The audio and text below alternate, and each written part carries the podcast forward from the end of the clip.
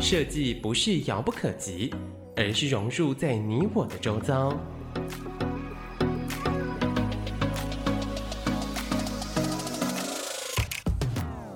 设计台湾，带您认识当代最具代表性的设计。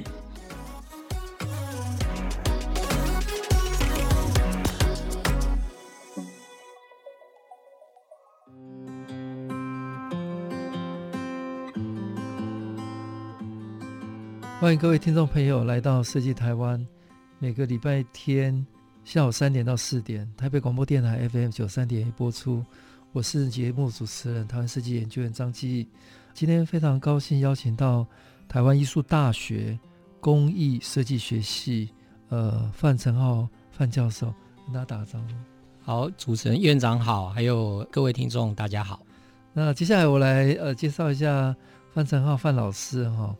那范老师是留日的千叶大学设计管理学的博士，那也是千叶大学工业设计的硕士。那在台湾是成功大学工业设计学系毕业。那目前范老师在台湾艺术大学工艺设计学系呃任教。那他也是日本千叶大学台湾校友会的会长哈。那范老师有很多很丰厚的经验，那他也是我们教育部 USR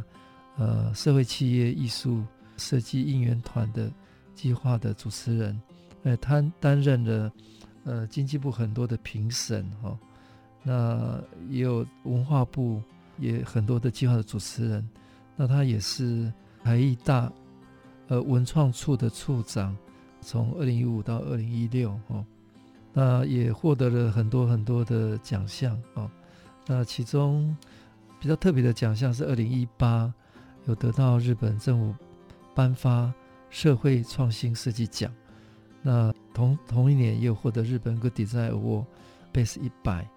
那他也呃带领了呃台大创新育成中心，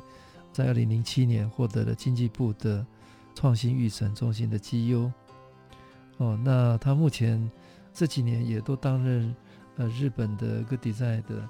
评审呃，应该是台湾地区最重要的一个顾问，也观察到台湾的整个得奖的产品或者产业的整体一个趋势哈。那今天非常高兴，呃，范老师可以来节目好好聊来聊设计哈。那我我们定位就是范老师是一个台日设计交流的推手哈。那跟我们大家聊一下，范老师你呃从小是在。哪一个城市长大？那从小是有什么样特别的一个经验，影响你一辈子吗？嗯、或者你的学习过程、嗯、怎么样走上设计这条路？嗯，我我自己一直觉得我是一个多元文化成长的一个呃背景。嗯，呃，我自己我爸爸是客家人，然后妈妈是闽南人，所以在哪一个城市？我在台北长大，在台北，但是。呃，我觉得现在台北跟我小时候台北还是很多不一样，因为我小时候还是在我家附近可以抓蝌蚪，所以呃，虽然是在都市里面，但是我也还是可以享受一些呃，就是很乡下的那种小朋友一起玩的那种感觉。对，那我自己小时候，我父母他们其实非常在意我的的教育，所以在我幼稚园的时候，他们就把我送到一个比较特别的幼稚园。他那个幼稚园其实是非常强调全人教育，哦，所以我小时候我在那个幼稚园，我就必须要学习音乐，我需要拉小提琴，然后我要画画，然后甚至那个很多的体能教育，然后会有一些嗯在心灵训练上面的一些课程。嗯，反而呃，当然也有英文，但是其实我反而对那种学科上面的那种学习比较，特别的多元教育的。对对对对，嗯。嗯，所以在那那么早的年代啊，非常特别哎。对，对所以我我觉得其实这件事情就奠定我其实，在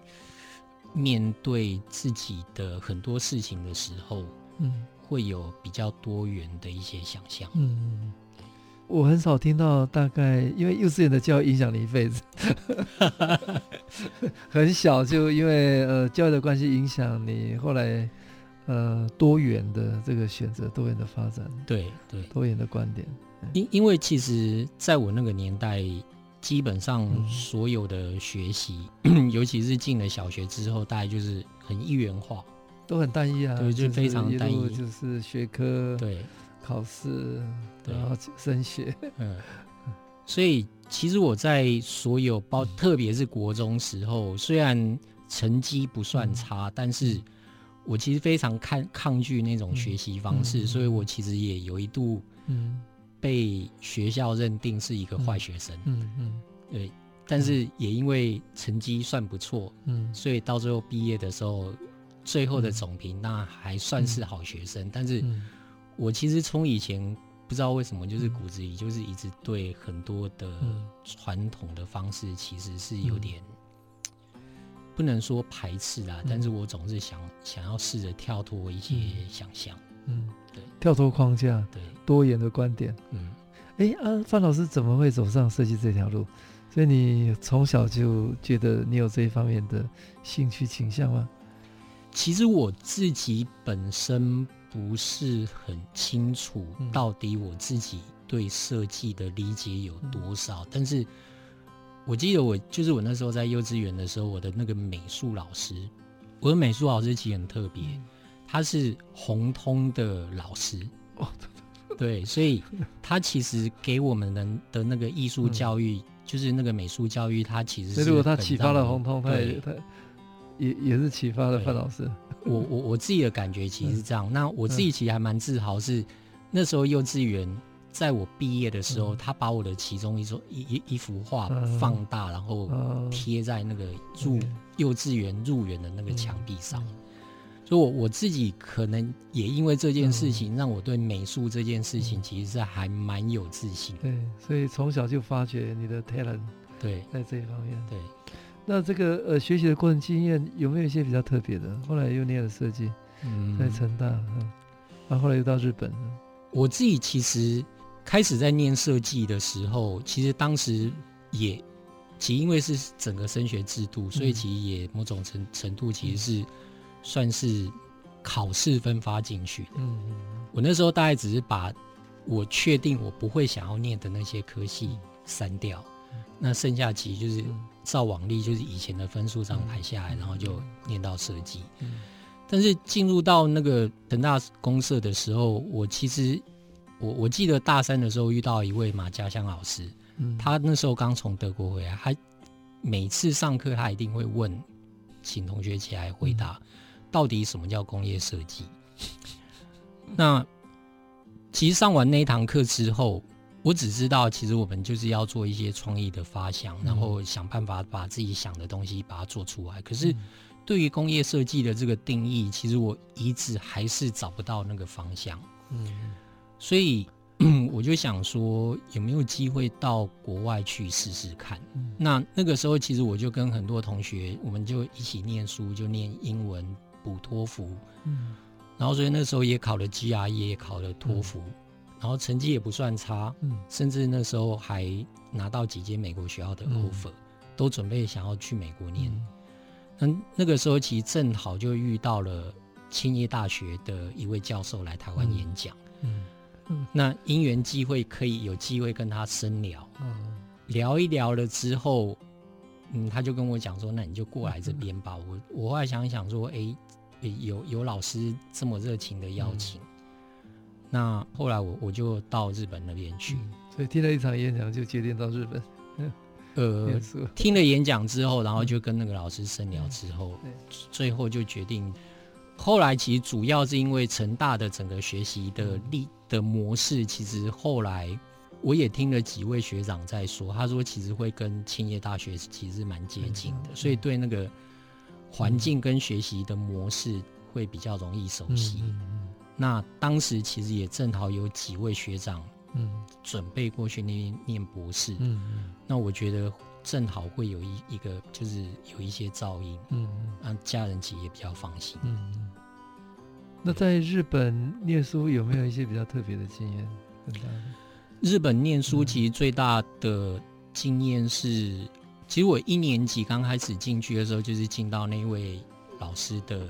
的研究室。那那时候其实研究生是没有学位的。嗯。那那个研究室是研究材料，所以一一整年都在做 FRP 跟一些材料的实验，嗯，然后怎么应用在设计上。可是我自己一直在想的是，台湾的设计到底缺了什么？其实我后来就看了整个整个那里的研究室，我觉得我想要在那边学习的是比较用系统化跟比较科学化的方式。其实因为我自己本身数学也算不错，嗯，所以我想用系统性的方式来看设计到底是怎么一回事。那所以我后来就转了一个研究室去去那个研究室。那那个研究室其实蛮特别，我们那个我们那个系有九个研究室，嗯，那其中有三个研究室是很特别的，其中我刚刚讲的那一个，嗯、我我刚开始进的那个材料研究室，它叫入队军队，嗯，就是那个研究室清一色全部都是男学生，然后老师非常的严，我我可以举一个例子，就是 像我们就是如果研究室聚餐喝酒。那第一个动作就是倒满倒满一杯啤酒，然后老师喊被开始，然后就开始先一杯喝下去，喝完之后再要盖头，盖在头上，最后一个 就是罚三杯，就是非常恐怖的一个研究室。那我的这个研究室其实比较特别，叫做入社，入社就是他们的会社公司的意思。那我们这个研究室因为跟跟外面的产学合作非常的多，所以常常就是我们那个老我们那个研究室呃很自私，就是老师大概九点会进来，所以我们一定得比老师早早进来。就是你大概听到老师进来的声音，就是乖乖坐在自己的位置上面，然后就开始开始要做事。然后老师可能过一阵子，他会开始先巡一遍，看是不是大家都来。然后接下来他就会开始点名说：“哎，谁谁谁来今天就换西装。嗯”所以我们每一个人的位置背后其实就放一套西装，那就是要跟着他去哪一家公司去去谈计划。所以我们其实在日本呃念研究所跟博士班的时候，嗯，就有很多的机会跟产业做对。接触做连接，对。对而且其实他这个研究室最特别是到了博班之后，嗯，等于是老师谈完计划之后，所有 handle 就是博班带着硕班一起在做，那基本像学校里面的公司一样，对，嗯，企业管理，对。对那因为我们其实有在做这些事，就是稍微研究室会有一些收入，嗯，那老师其实会把那些收入就。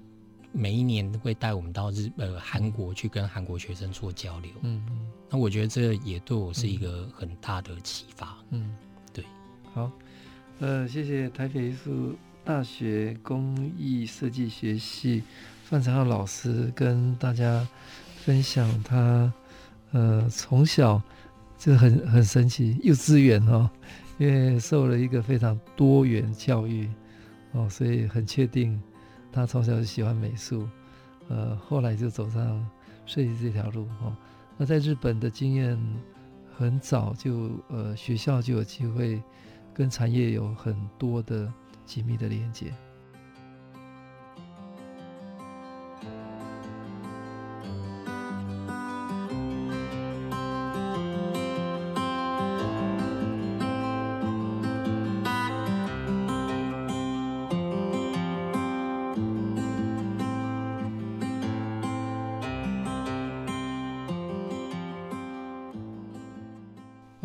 听众朋友来到设计台湾，每个礼拜天下午三点到四点，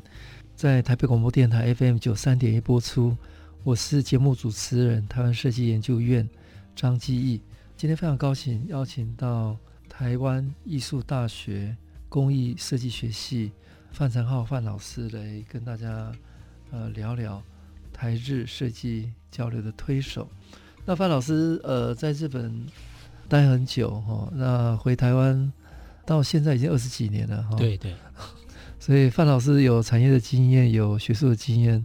呃，跟大家聊这二十几年的，就是很大部分在学校了哈，对，那也有一些经验是在产业界，那还有两年是在呃台湾设计研究院的前身，叫做台湾创意设计中心，是，来跟大家聊一下，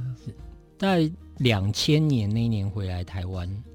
那回来台湾之后，其实本来十年的，对，那时候其实本来是在想说，是不是有机会先进入产业学习一段时间？嗯、所以那个时候其实锁定了几个，就是跟日本在台湾比较有关联的几件事情。嗯、那一个是高铁，嗯，哦，太高。然后另外一个是当时的电信事业，嗯。后来其实本来先去，我那时候就找了几间呃日本的商社。那第一次我去找了三菱，三菱商事，因为他们在做台湾高铁。那当时面试到最后一关的时候，反而我觉得我可能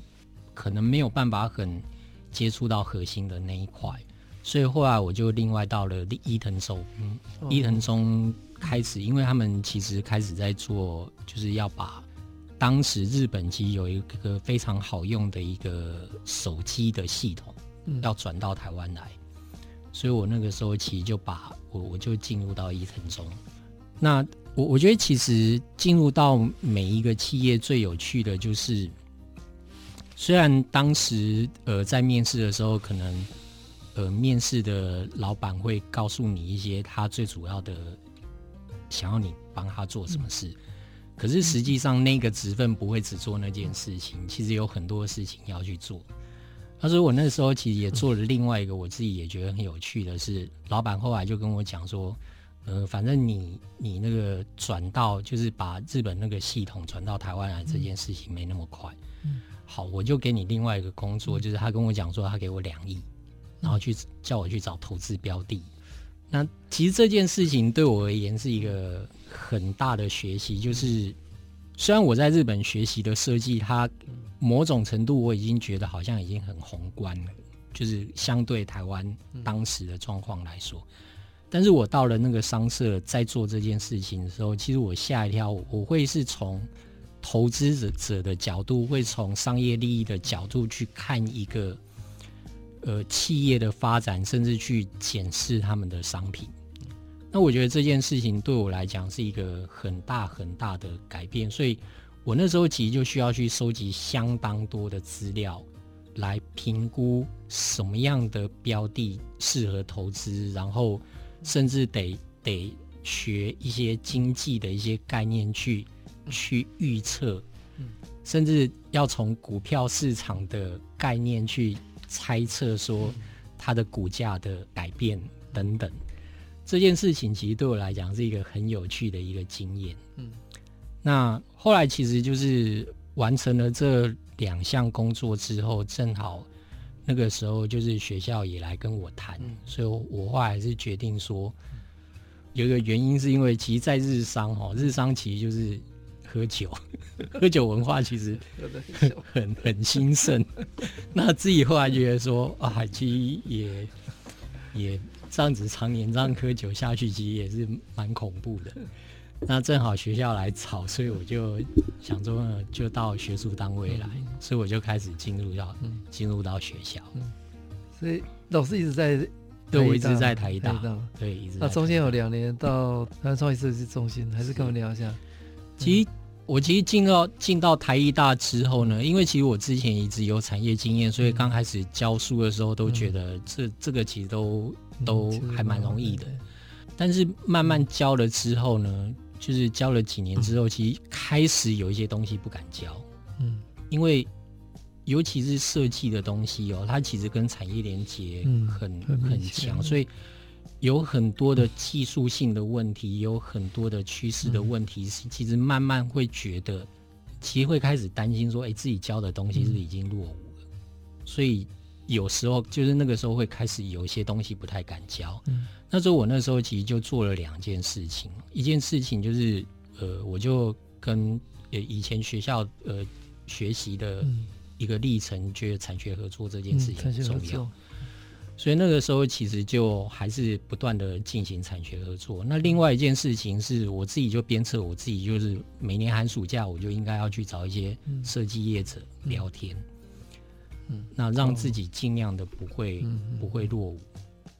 但是其实到两千二零一零年那个前后，慢慢的想要找的人越来越找不到，因为那个时候其实台湾慢慢很多产业外移。嗯，所以设计产业企业很多的朋友就跟着跟着外移。我那时候就在想说，哇，这个有点麻烦，就是台湾的设计产业好像这样逐渐外移，到底好还不好？所以其实就在二零一二年那一年，就在跟访谈之后，其实呃，访谈完了之后，其实那个心有点纠结，嗯、觉得说我这样子其实不断的培养学生出来，可是学生到底他们未来产业的状况如果不好，到到底他们有没有出入？那我是不是有机会可以一线到、嗯、到产业试试看，可以去做点什么？那正好那个时候就是、嗯、呃，就台湾创意设计中心就来找我、嗯、来谈一谈，因为 当时其实呃有两件事情要做，一件事情就是台湾创意设计中心一直就是推广法人、嗯、推广型的法人，那当时有接受到一些指令是需要去做一些改变，嗯，想要把它转变成一些研究型法人。嗯所以我需要其实去做一些功课，让台湾设计中心可以稍微去做一些改变。嗯、那另外一件事情就是协助，当时其实已已经有开始在谈说，是不是设计院可以转型，嗯、就是转成设计院。嗯嗯、那所以当时就是主要就是协助这两件事情。嗯、那一样其实当然主要是做这两件事情，但是原本研发组在做的这些事情。是必须要持续的、持续的在做。那我觉得那时候其实另外一件事情其实很有趣，就是在那个过程当中，我进入到到那个领域，然后发现就是跟业界有更多的连接之后，我其实看到一件事情是，原来其实我以前在学术界在做的很多的研究，它其实是一个非常非常基础的部分。嗯。那台湾的产业，他们其实对于这种比较基础的、过于基础的这些学术研究，对他们而言，他们无法有效的去做一些转换应用。嗯那所以其实到了到了台创那时候，其实最大的一个冲击是重新的去思考，到底学术研究，尤其在设计产业的设计研究，到底应该是要有什么样的东西？嗯有什么样的特质才是真正适合业界他们的需要？嗯嗯，这件事情其实也影响到我后来我回到学校之后，慢慢的我后续的一些研究其实就开始做了一些改变。嗯嗯，那这个其实我觉得在台创那两年，但是因为接触更多的业者，然后看到了更多的需要，那这件事情其实对我来讲是一个很大很大的转变。所以在二零一二到一四，呃，到一四嘛，哈，嗯，所以那时候已经有很多台湾的产业都外移，应该是到对岸去吧，哈，对对，哦，那那个时间应该是一个移动的高峰，哦，那另外，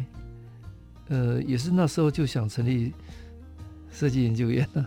那个时候其实有一度有这样的 想法。我这条路也走走了八年。对对对，幸好 真的是八年，二二零二零才才才成立了，所以也算没有浪费了。对哦，虽然时间比原来一起晚晚一点啊。那范老师刚刚讲说，诶，那时候在产业界觉得学校的这种研究事实上还是蛮基础的，所以也就是说产业。他们期待的是比较更在在更前面的研究，是是这样子吗？其实产业界我当时观察到，我觉得产业界可能需要有两种，嗯，两种比较对他们来讲的需求会比较大。嗯，一个是比较是趋势性的部分，趋势，嗯，到底这个产业未来的走向会是什么？有没有什么新的可能性的的这样的一个趋势？嗯这件事情其实对他们来讲，其实是一个很重要的一些、嗯。他们要配置未来的资源。对，对，那当然，另外一个是他们目前其实可能他们真正已经在进行的一些东西，嗯、有没有可能更具体的一些实际可运用的一些研究？嗯，这个其实是我当时在呃台创我观察到业界他们比较多的需求是这两个部分。所以就是说，产业界虽然有很多新的技术，嗯，新的产品，但是呃，使用的这个场域、整体的环境，嗯、可能还还还不晓得商业模式在哪里，是这样的。对，商业模式也有，或是说，到底新的技术怎么样配到新的市场里面去？这两个东西的 match 的这件事情，其实是、嗯、还是有落差的。对，嗯。因为台湾过去强调很多制造跟科技，嗯，嗯，所以大概技术走在前头，对。但是要用在哪里，市场还不知道了，对。哦，所以是技术先行，嗯，中间存在的确存在这个这个落差，哦，那唯有从真的从生活的那所有的面向里面，呃，以回到人呢，还是以嗯使用者、嗯、消费者的观点。来看，这个会比较找到设计应用的商业模式。对，好，谢谢范老师跟大家分享，他从两千年回到台湾之后，在日商伊藤忠哈，呃，谈到哎设计之外的有关投资跟商业利益这样的一个运运作，到后来他到台艺大的这个学术，那中间还有两年。来台湾创意设计中心跟产业有更多的连接跟互动。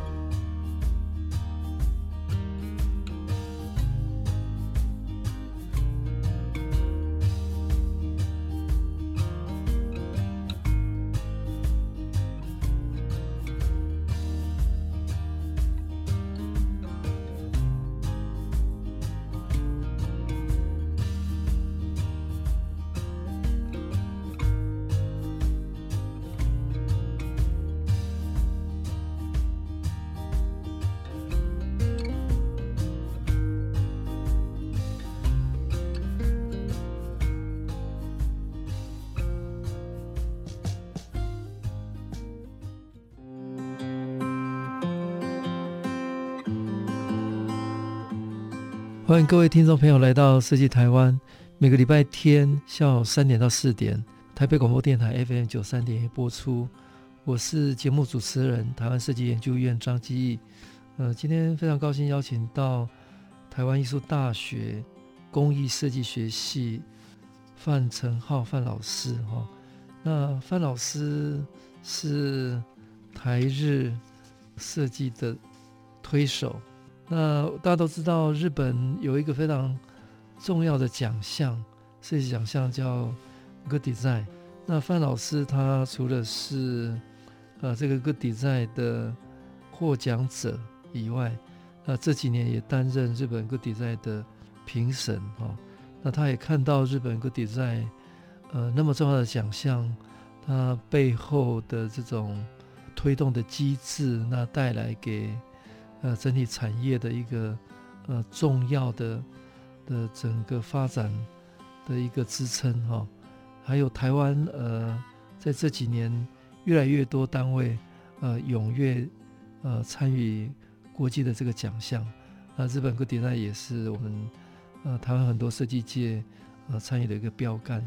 嗯、那我接下来就请范老师聊聊聊日本 Good Design。好。那我我想说，先简单介绍一下日本 Good Design。日本 Good Design Award 它是在一九五七年成立的。那这个奖项成立，最主要它当时是鼓励日本的他们的整个企业有一些原创的东西出来。其实早期日本企业跟台湾一样，就是技术非常的好，但是不知道做什么，所以他们其实仿冒品非常的多。那日本其实为了要摆脱这种仿冒的的丑名，所以他们开始政府鼓励原创，所以用设计带动这个产业发展。那这个奖项其实稍微比较特别，是因为是早期是政府设立的，所以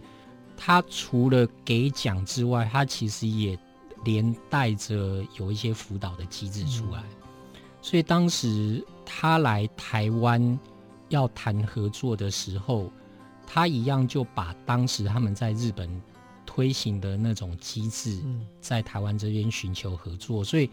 他当时找的对口一样，就是找了台创，然后要做辅导的部分，他会觉得说由学校一起一起推动，然后就是由产官学的这种概念会一起一起来做会比较好。所以我，我我其实在这个机缘之下，就是呃，就当时就跟台创一起，跟日本这边做了几次的一些合作。那也因为这样的一个加入之后，慢慢的呃有机会可以去接触，看到他们的一些东西。其实我这几年这样子在比较哈，我我我觉得，其实，在看到日本的一些得奖跟台湾的一些作品。我常常有有那种感觉是说，其实台湾的东西，如果真的要跟日本比，其实台湾的东西不会差到哪里去。其实台湾甚至有很多非常棒的东西，嗯。但是我觉得很可惜的，当然我觉得可能看东西的面向会不一样，所以我们可能我们在谈我们的东西的时候，会用我们的面向去谈，可是我们的那个面向反而可能日本。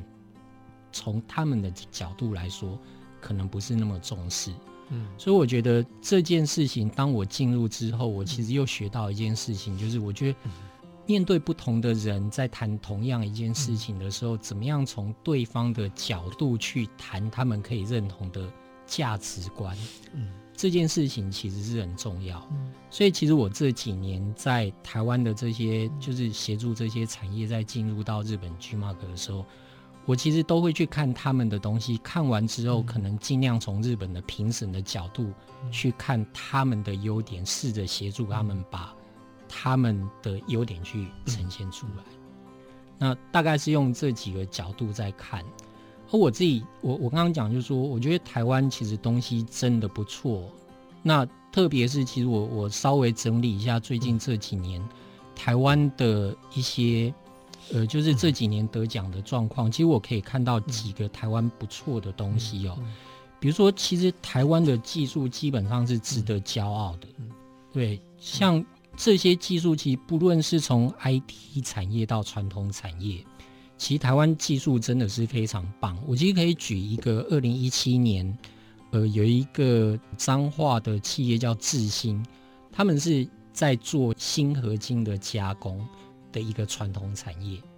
那他们的技术其实非常的好，所以他们其实这几年也开始在思考说，怎么样运用他们的技术，然后透过设计价值去做一些转型。那因此，他们这几年就开始做了一个品牌，叫三十号。嗯，三十号其实就是新那个化学元素新的那个号码。嗯。那他透过这样的一一个品牌，重新的去塑造，然后找到一些呃新的一个使用模式、使用价值出来之后，其实最近这几年，呃，就是这个品牌，我们其实可以看到，就它它其实改变了一些传统产业的一些模式。那当然不是只有这一家厂商，其实就有非常多的呃，现在有越来越多的设计公司，就是带着。呃，一些传统产业开始去做很多的一些呃价值跟转型。嗯，那可以看到另外一件事情是，台湾对于传统保存跟创新是非常细腻的，而且是非常在意它的脉络。哦，比如说在去年，去年有台湾有个得到金奖的作品，就是新富町文化市场。那这是一个。日本的当时日据时代的一个市场，传统市场。那经过国民政府之后，然后不断的慢慢演变。那当然前阵子因为整个生活习惯的的很多的关系，所以它慢慢没落。可是我们可以非常的巧妙的去回到以前的整个脉络，甚至从建造时代的一些设计师的呃建筑师的一些想法，去重新去整理它的脉络，然后重新的再去思考它跟周边的一些环境的关系，然后重新去用文化市场的这种模式再造。其实这件事情，连日本人他们当时跑到新富町去看这些评评审到。新富町去看的时候，他们几乎都吓了一跳，甚至那个场域其实非常特别，特别到我那时候其实带了几个日本评审去，其实有几个日本日本评审某种程度是有点洁癖，嗯的评审。等他等到他看完新富町，感受到那个文化的时候，他竟然就是我们就中间路过了一间还算有名的面店，他直接告诉我说：“哎、欸，我们。”能不能进来这一家吃？就是那家面店，其实是一般日本客是绝对不可能进去。然后，但是是台湾是非常传统，就是很多里面有很特别的内脏的的那种面店。那我觉得其实就可以，我们我们其实透透过这件事情，我们就可以看到说，一个场域的改变，它不是只有单纯那一个场域本身，而是它其实带动了。去观赏的人的一个氛围的改变之后，它其实可以开始融入到整个周围的一个环境。那我觉得这件事情其实是台湾最近在处理非常多的那种老屋再造的老屋再生的这种计划的时候，其实非常非常好的一个范例。嗯。那另外，其实我们也可以看到，就是台湾的整个社会创新跟地方创生，其实非常的有生命，生命力。虽然我们都知道，就是地方创生这样的一个名词是从日本来的，但是日本其实有很多评审跑来台湾，特别在看地方创生的时候，其实他们都吓一跳，说。哇，原来台湾的地地方创生还可以完成这个这样的一个模式哈！我这边其实再举两个例子，一个是就是呃，二零一九年其实台东就发生两个还蛮有趣的事件。第一个是那个成功邮便局，成功邮便局它是一个它是华康自行在那边开始去做的一件事情嘛。那当然成功其实大大家就有人讲说，因为成功好像呃访客越来越少了。所以他其实透过了一个访客进入到呃，就是好像邮局，然后重新在那边就是透过寄信的这种模式，所以引了非常多的游客进去。那 另外一个我觉得更有趣的就是当时就是院长 当时也有有参与了那个台东设计中心，我成立的，所以我想说院长是不是也可以稍微来我 cue 一下院长来说一下这个案子。呃，台东台东设计中心，呃，是我离开台东，我认为很重要，要留给台东的一个新的单位了。因为我认为偏远地区，像台东没有资源，更没有包袱，应该勇敢的做设计创新。嗯，所以设计中心是只属于现场办公室下一个跨单位、跨局处的一个平台。所以它不是抢局处的业务，它是能够创造台东品牌价值的一个单位。所以它没有因办事项，它永远是看到台台东未来的需求，去定义台东该往哪个方向走。所以它就是应该台东品牌的塑造者。简单讲是这样。其其日本的评审在看这个案子的时候，哈。他们其实非常压抑的一件事情，就是，当然，其实对日本来讲，就是地方在做设计中心这件事情，其实不是一个很特，已经不是一个很特别的一件事情。但是他们其实特别，其实从台东设计中心这件事情，日本的评审开始关注到台湾一个很有趣的现象是。台湾的公部门竟然其实开始不仅注重设计，而是注重设计的内涵。嗯，所以这件事情反而让他们非常的羡慕，说为什么台湾的政府可以愿意为了设计这件事情，开始愿意做这么多的事情，开始愿意丢这么多的资源出来。所以这件事情，其实我觉得台东设计中心对他们来讲，开始在关注这件事情。那这也引爆了在今年，就是今年有几个他们在看台湾的奖项的时候，他们特别关注的就是，我我们会发现，就是台湾的整个政府跟民间民众之间。透过设计这件事情，已经开始创造很多无限的可能。比如说，又是今院长今年就是抄到那个 二零二零的学美美学这个计划。这个计划其实，当然，其实我那时候有跟跟呃设计院的承办人在讲说，请，你知道吗？日本人最在意这个计划里面一件事情，是他觉得这件事情在日本绝对不可能，为什么可以在台湾发生？甚至有很多的设计师，就是很多的评审在在评这个奖项的时候，他们非常想要有这个奖项，然后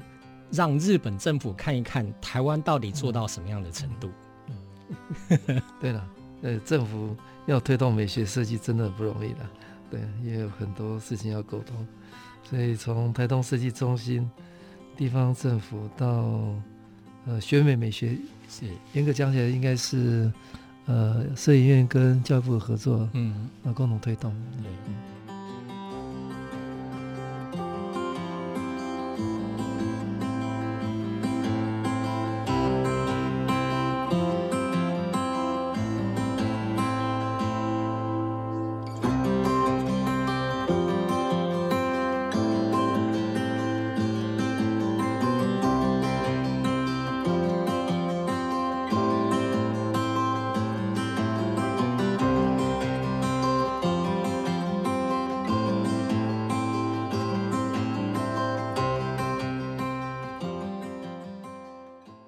欢迎各位听众朋友来到设计台湾，每个礼拜天下午三点到四点，台北广播电台 FM 九三点也播出。我是节目主持人台湾设计研究员张基义。呃，今天非常高兴邀请到台湾艺术大学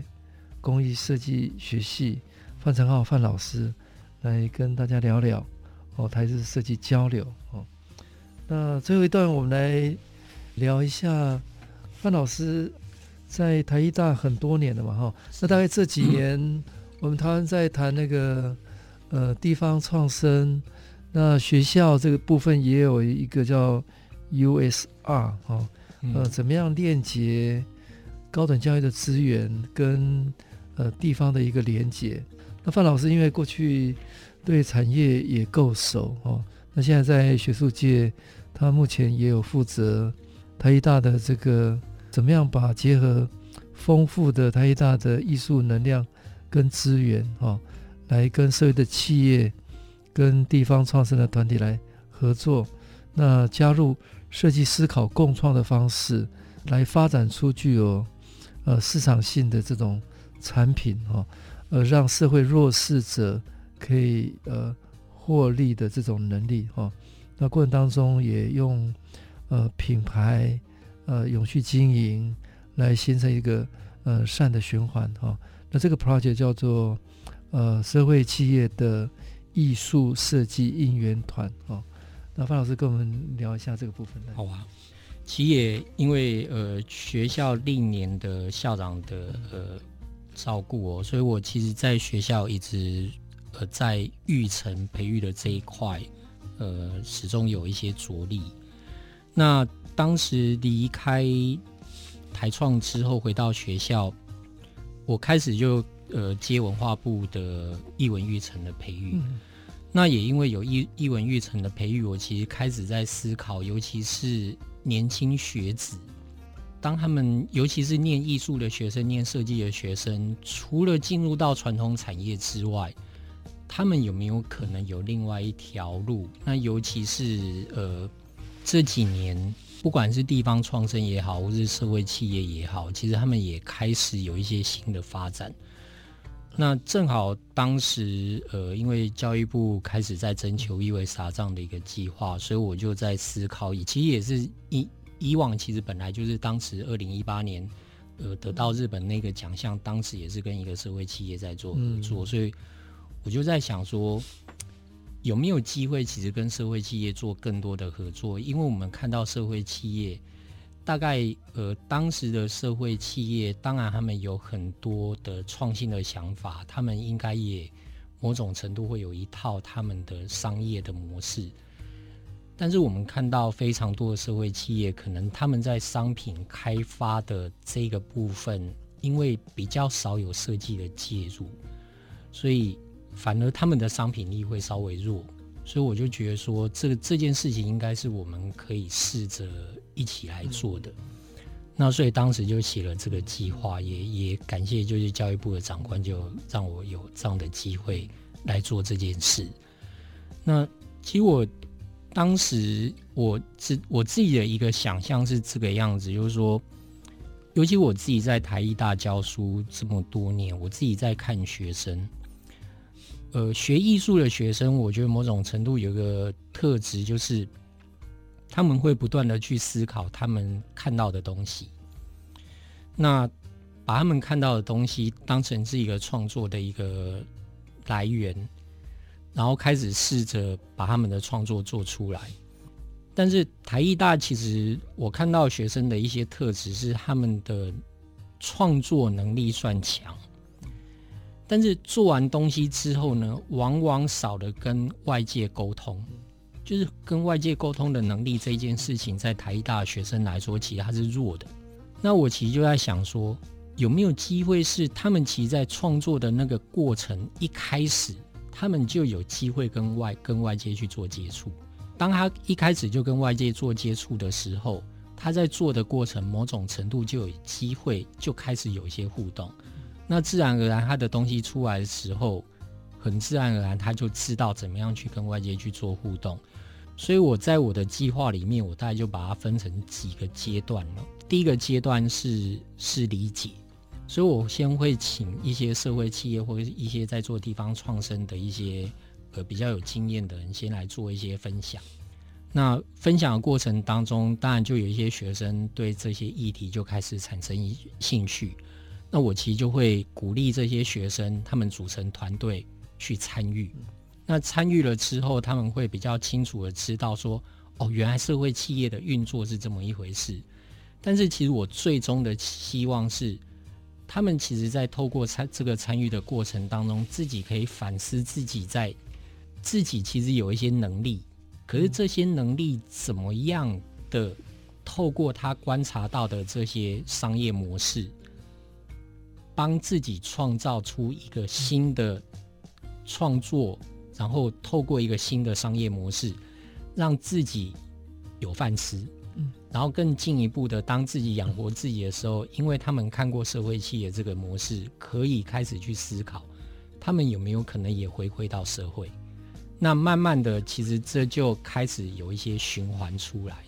嗯，就是开始他们取之又取之于社会的这些资源，然后他们在中间得到利益，他们某种程度可以回馈，然后把自己也回到那个整个社会的善的循环。所以我当时的整个计划架构，大概就从这样的一个想象开始。哎、嗯，啊，这个计划是在哪一个城市？我目前比较。有几大块，一大块其实我们还是跟呃跟弱势者，嗯、就是协助弱势者的这些社会企业合作。嗯、那我们今年其实就是用开了香氛课的模式，跟一些视障者、嗯、还有智障者大家一起上课。嗯、那这些上课的这些过程，其实让学生可以去对，对去理解他们，认认识他们。那我们其实进一步，我们今年就是这个课程比较有趣，是我们除了去年是以香氛为主，然后我们今年要开始推五感，所以我们会带着这些人开始从看不，就是这些视障者，就是微弱的可以看得到的东西，我们开始要带着他开始开始创作，然后开始做一些触觉性的一些雕塑，然后把整个五感。去重新的让让他们重新去做一些尝试，嗯、那这个其实是比较有趣的部分。那另外一个部分其实是跟台东，嗯，台东其实很有趣，就是因为那个地方其实有有一些本身其实已经开始在进行的一些事情，但是不论是从品牌力或是从他们的商品的本身，嗯、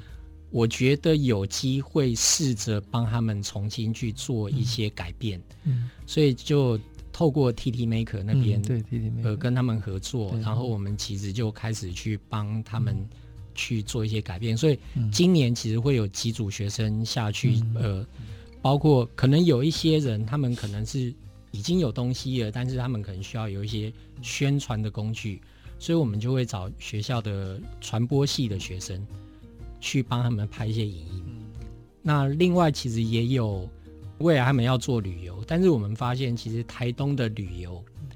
有一个蛮大的状况，就是公共交通系统的资讯不是很很 OK，所以我们就会找四传的学生，透过先